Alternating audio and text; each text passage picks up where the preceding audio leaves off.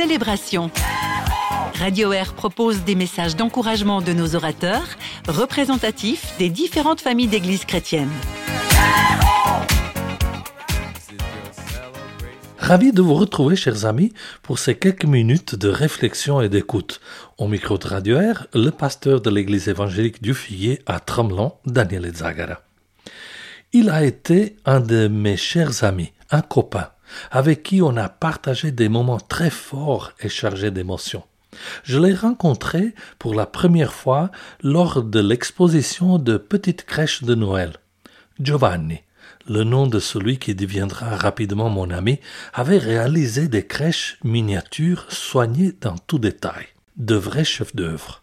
À l'époque, je travaillais pour une chaîne TV et j'ai réalisé un reportage sur cette exposition de Noël. Fut ainsi que j'ai pu connaître Giovanni et ce qui le motivait. Son histoire m'a profondément touché. Il débute son récit en me disant qu'il était un cas désespéré.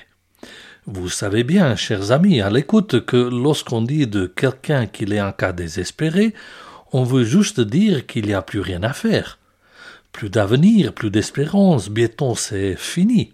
Parfois, on se dit désespéré parce qu'on n'a plus la force de lutter et le découragement a pris le dessus. Parfois, c'est la défaite qui nous fait sentir impuissants, terrassés, au point de croire qu'il n'y a plus rien à faire. Mon ami Giovanni avait vécu tout ça. Défaite, découragement, déception, abandon. Mais la situation plus compliquée était donnée par son état de santé.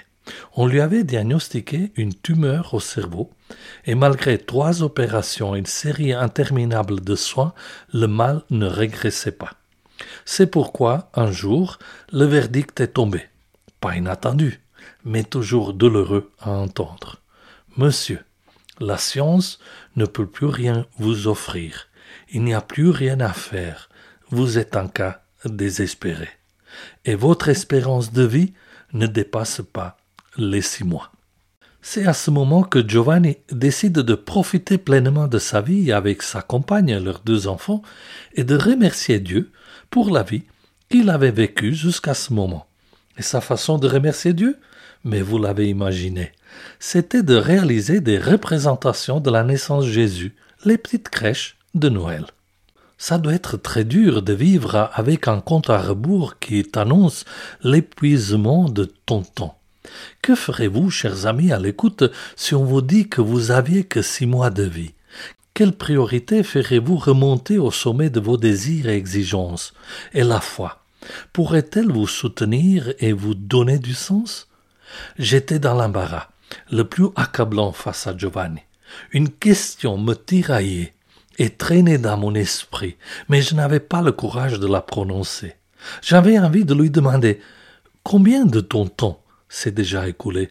Bêtement, ma question était combien de temps te reste-t-il, toi qui es un cas désespéré?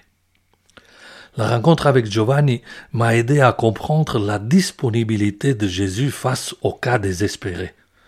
Je pense par exemple à cette rencontre que Jésus a eue avec une personne très malade, décrite euh, dans l'évangile de Marc au chapitre 5 comme étant contrôlée par des esprits impurs, démoniaques. Je vous lis le texte biblique dès le verset 1. Ils arrivèrent sur l'autre rive de la mer, dans le pays des Gérasiens. Sitôt qu'il fut descendu du bateau, un homme sortant des tombeaux et possédé d'un esprit impur vint au-devant de Jésus. Il avait sa demeure dans les tombeaux, et personne ne pouvait plus le lier, même avec une chaîne, car souvent il avait eu les fers aux pieds, avait été lié des chaînes, mais il avait rompu les chaînes et brisé les fers, et personne n'avait la force de le maîtriser. Il était sans cesse dans les tombeaux et sur les montagnes, nuit et jour, criant et se blessant avec des pierres. Voici un cas désespéré. Un homme qui ne peut pas être soigné et qu'on a déjà condamné. Personne ne peut plus l'aider et il est contraint d'habiter au cimetière en attendant d'y être enseveli. Deux fois le texte souligne que personne n'avait la force pour le lier et le maîtriser. Ces et ceux qui auraient voulu l'aider ont rejoint leurs limites. Il n'y a plus rien à faire. c'est un cas désespéré. Vivre dans les tombeaux, c'est comme vivre un compte à rebours sous sa propre existence. On sent que la fin s'approche et on vit dans la solitude et la colère. Mais la rencontre avec Jésus, pour cet homme à l'identité inconnue, fait tout bousculer. Jésus s'intéresse à lui, écoute sa douleur et voit ses souffrances. Jésus parle avec lui et finalement le libère des mauvaises bêtes qui avaient opprimé sa volonté. Désormais, il est un homme libre et libéré, car pour Jésus, il n'y a pas de cas désespéré. Au verset 15 de l'évangile de Marc, toujours au chapitre 5, nous lisons la description d'un cadre complètement changé. Les gens arrivent auprès de Jésus et voient le démoniaque assis, vêtu et avec toute sa raison. Lui qui avait une légion de démons, et les gens eurent peur. L'intervention de Jésus peut susciter des réactions étonnantes et parfois même contradictoires. Les gens n'arrivent pas à se réjouir de la guérison de cet homme, mais ils ont peur de ce changement miraculeux. L'étonnement n'est pas fini alors que Jésus n'accepte pas que cet homme libre et libéré le suive. En revanche, il lui confie une mission très importante et unique, car seulement lui aurait pu témoigner de ce qu'il a vécu avec Jésus. Au verset 18, il est écrit Comme il montait dans le bateau, celui qui avait été démoniaque le suppliait de le garder avec lui. Jésus ne lui permit pas, mais lui dit Va-t'en chez toi, auprès des tiens, et raconte-leur tout ce que le Seigneur a fait pour toi, comment il a eu compassion de toi, cet homme s'en alla et se mit à proclamer dans la région de la Décapole tout ce que Jésus avait fait pour lui, et tous étaient étonnés. C'est vrai, chers amis, lorsqu'on écoute de telles histoires, on est étonné, secoué dans nos croyances et dans notre foi. Car pour Jésus, il n'y a pas de cas désespéré.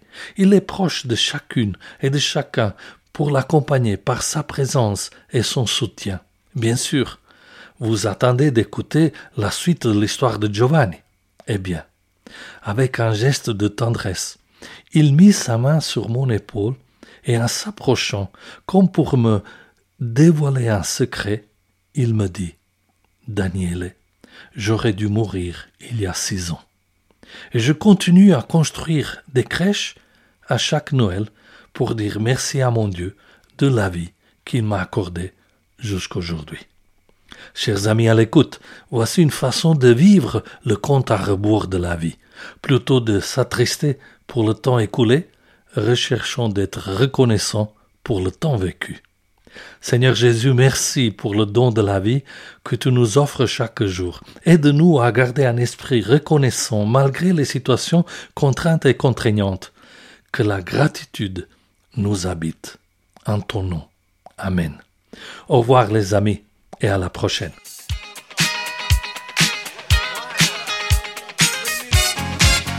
Réagissez à ce message d'encouragement par WhatsApp au 079 332 9000 sur Facebook ou sur notre site radio-r.ch.